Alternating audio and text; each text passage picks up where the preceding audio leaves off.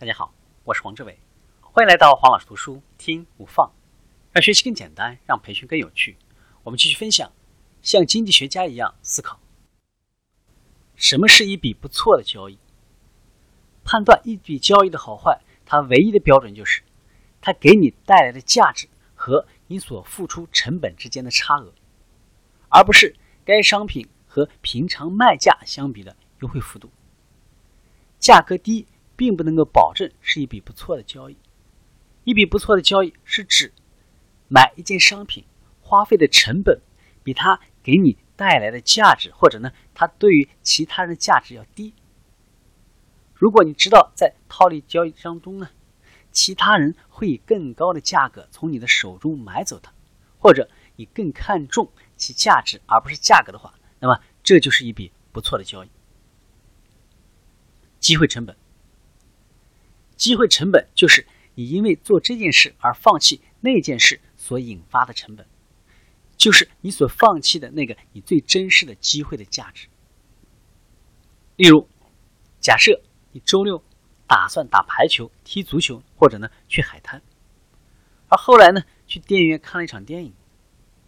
如果相对于足球和海滩而言，你更喜欢排球，那么你去看电影所消耗的机会成本就是。以赋予打排球这项活动的价值，通过增加成本这种方式，机会成本限制了我们在各种情况下的利润，这就有些像提高了预期值的效果。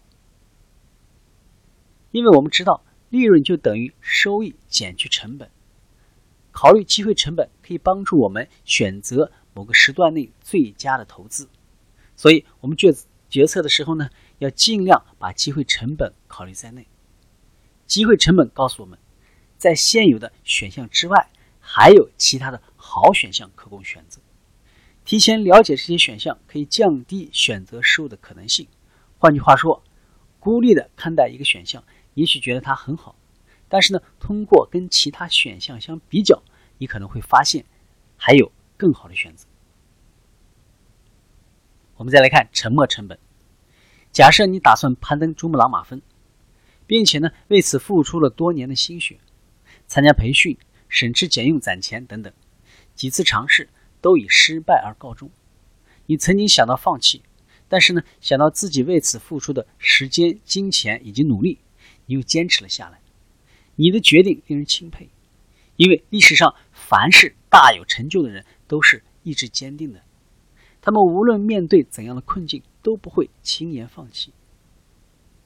诚然，矢志不移是成功必不可少的要素之一。但是呢，你是否有想过，高瞻远瞩、勇敢放弃的做法，或许呢，能够成为你另一条成功之路呢？昨日已逝，我们何不把握今天呢？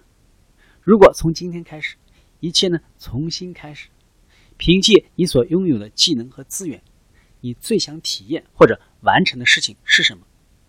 如果你的回答是攀登珠穆朗玛峰，那么你就应该继续坚持你的选择。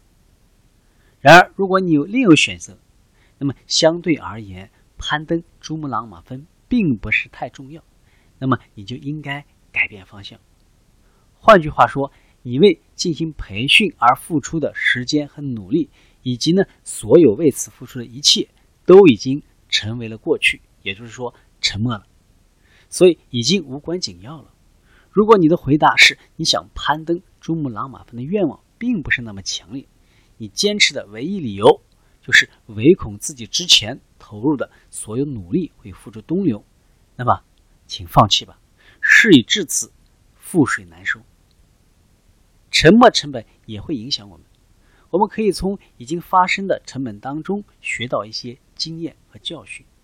发生这些成本的过程改变了我们，让我们面临新的情况，为我们带来新的机会。